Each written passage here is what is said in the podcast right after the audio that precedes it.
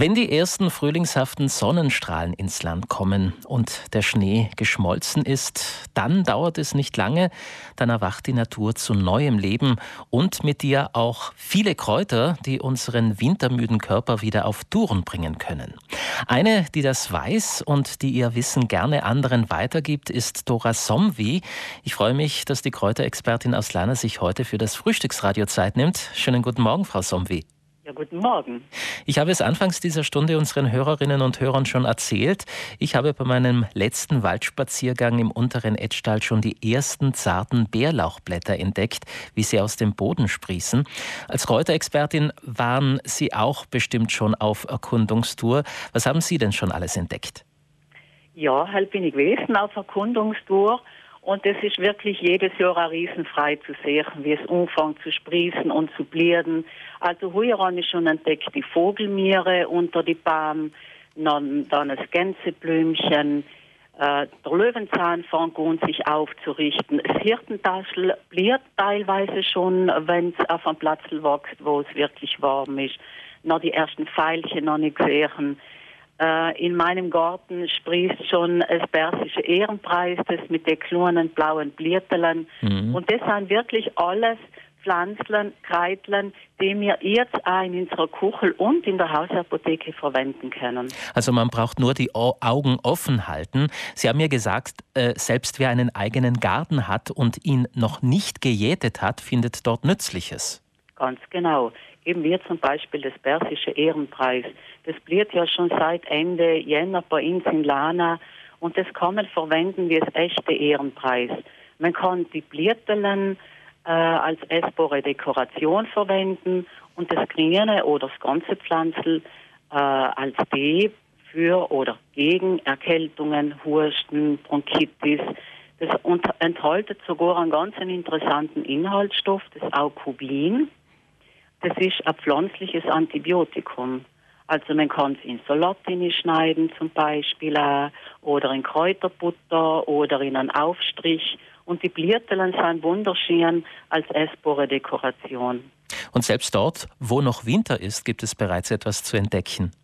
Genau, ganz sicher vor der Hausmauer, wo die Sonne fest zuscheint, oder auch manchmal in, in größere Blumentöpfe ähm, findet man solche unter Anführungszeichen Unkräuter, die man aber die allermeisten verwenden kann. Wie schaut es denn generell mit der Verarbeitung und Verwendung dieser jungen Kräuter aus? Sollte man diese eher frisch und roh verzehren?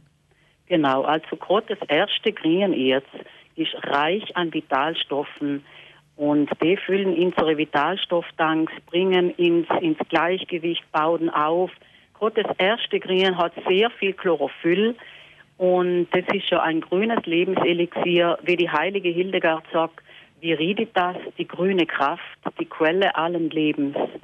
Und gerade die ersten Pflanzen sind voll von den Sachen. Deswegen ist es rotsam, die frisch zu verwenden.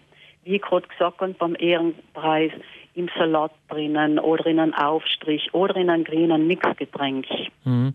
Es heißt ja, gerade im Frühling können Kräuter in unserem Körper Wunder wirken. Man kann sie zum sogenannten Frühjahrsputz verwenden. Man kann damit auch seinen Körper entgiften und entschlacken.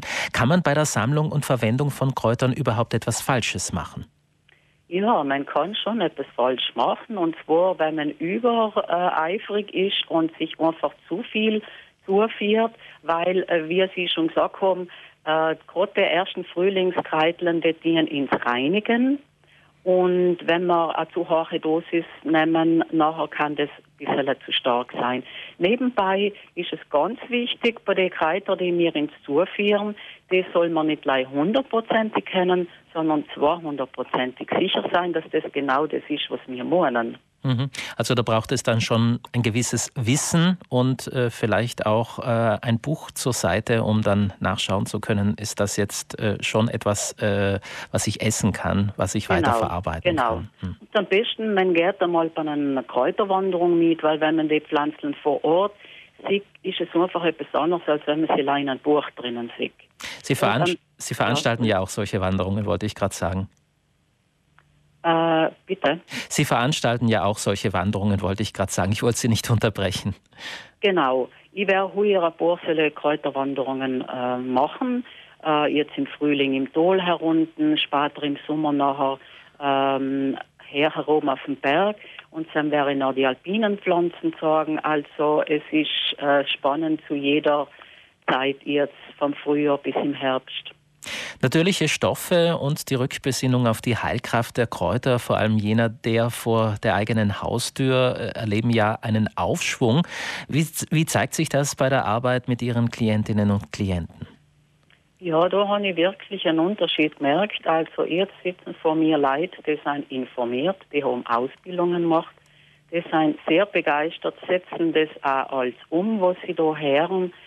Und äh, also das Wissen ist sehr, sehr äh, belebt geworden in letzter Zeit. Ja, dann heißt es jetzt nur noch wärmeres Wetter abwarten und die Augen offen halten. Dora Somwe, vielen Dank für dieses Telefongespräch und weiterhin viel Freude mit dem, was Sie tun. Vielen Dank Ihnen auch und einen schönen Tag noch.